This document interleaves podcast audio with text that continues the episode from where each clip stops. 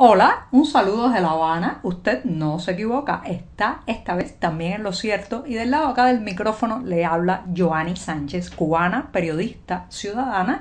Además estoy en un martes y la jornada ha amanecido aquí en la capital cubana con mucho calor, algunas nubes y muy poca brisa. Así que abriré de par en par esta ventana 14 a ver si logro que entre algo de fresco informativo, pero sobre todo para asomarme e invitarlos a ustedes a que se asomen junto a mí a los temas y las noticias más importantes de este 28 de septiembre de 2021 aquí en Cuba. Hoy, hoy voy a comenzar hablando de la leche, sí, como símbolo del descalabro nacional. Pero antes de decirles los titulares, voy a pasar a servirme el cafecito informativo que está muy caliente, recién colado.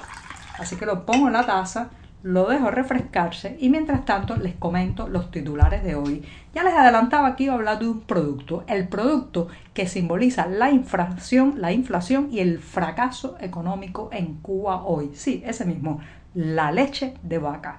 También la otra cara del paternalismo, control e indolencia. Una reflexión especialmente dirigida a las personas más jóvenes en esta isla. Mientras tanto, han sido detenidos en Macedonia, fíjense que lejos de aquí de Cuba, 19 cubanos que intentaban llegar a la Unión Europea a través de Macedonia del Norte.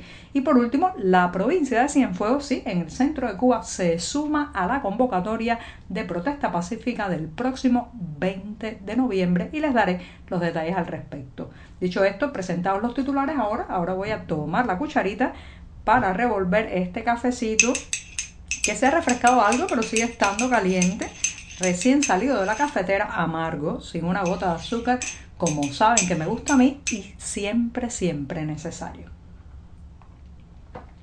Después de este sorbito, y como es tradición también en este programa que está a punto de cumplir sus tres añitos, los invito a que pasen por las páginas del diario digital 14ymedio.com y ahí, allí podrán ampliar muchos de estos temas y la mayoría de estas noticias. Y dicho eso, hablando de noticias, temas, Cuba, realidad y cotidianidad, me voy con el que se ha convertido, señoras y señores, en el símbolo del fracaso económico, ganadero, pero también de la inflación económica en Cuba. Es un producto ansiado por muchos, soñado por otros, eh, a la mano de muy pocos ahora mismo dentro de Cuba, que es la leche, sí, fundamentalmente la leche de vaca, que es la que tradicionalmente se ha consumido en esta isla. Lo cierto es que hace ya casi 15 años, un 26 de julio de 2007, eh, durante un discurso en Camagüey, Raúl Castro habló de producir leche o al menos poder eh, que cada cubano pudiera acceder a un vasito de leche, un vaso de leche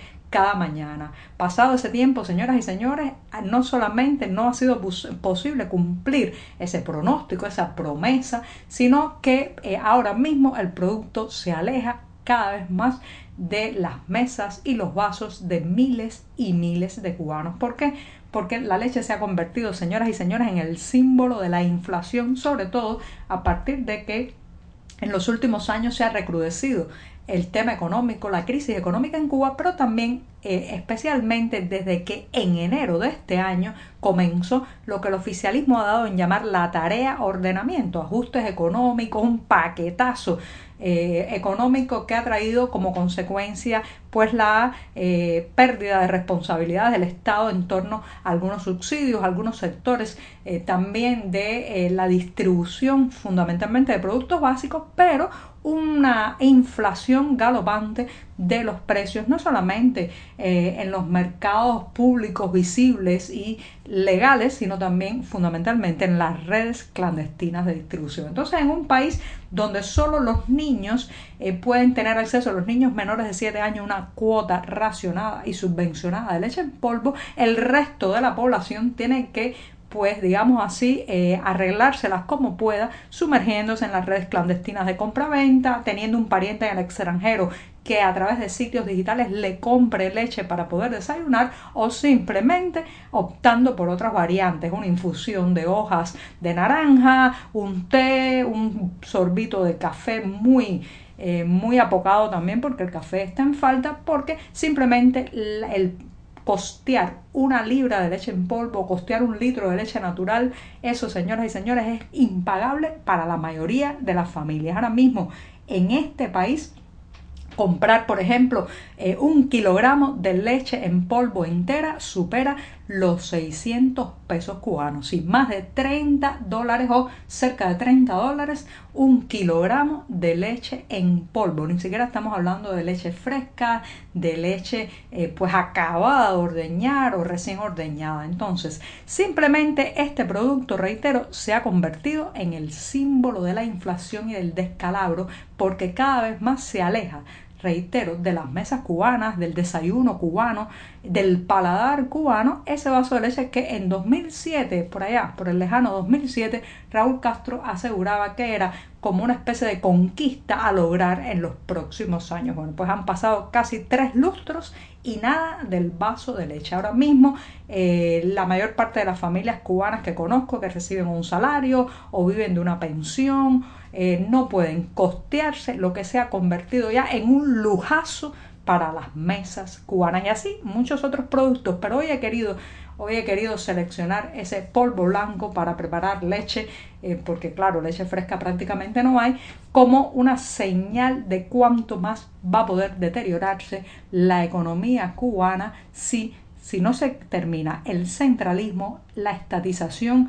eh, prácticamente de las fuerzas productivas y sobre todo la camisa de fuerza que le tienen puesta a la ganadería en esta isla. Es más, la mayor parte de la leche que se está vendiendo en las redes clandestinas de compra-venta es leche importada. Ni leche, ni leche producimos ya en este país. Así que habrá que seguir la pauta de precios de este producto porque, reitero, está marcando la inflación que está dominando los bolsillos y las cocinas cubanas ahora mismo. Bueno, me extendí un poco en el primer tema, pero me voy a dar un segundo sorbito y me voy a otra cuestión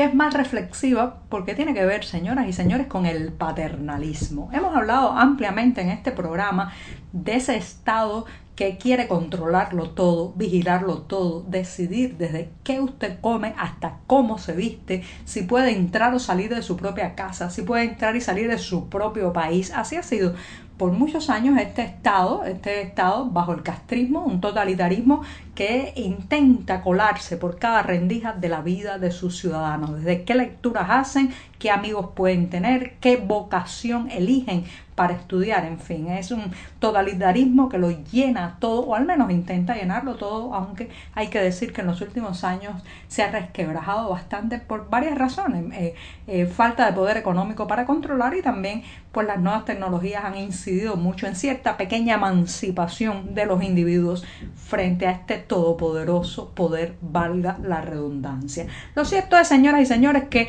el paternalismo tiene a su vez un lado muy lamentable que es el efecto que deja en las personas. Y esto es algo que reflexionaba hoy junto a algunos colegas porque veíamos muchos jóvenes que en este año no han podido ir a clases, no han tenido la posibilidad de ir a una enseñanza presencial y no han hecho nada, nada. Es como que el individuo formado en un paternalismo tiene que esperar que le ordenen hacer las cosas desde arriba, que le orienten, que lo empujen. Si no, no las hace. Es más, es un pequeño alto acto de rebeldía no hacer determinadas tareas, no ejercer determinados esfuerzos, porque de alguna manera se siente que así se está siendo contestatario, se está enfrentando al poder. Fíjense qué mecanismo tan perverso se genera muchas veces en la mente de los individuos que crecen bajo este tipo de sistemas excesivamente paternalistas. Y es una pena porque eh, se pierden oportunidades, se pierde tiempo para el aprendizaje, se pierde tiempo para la superación. La buena noticia, señoras y señores,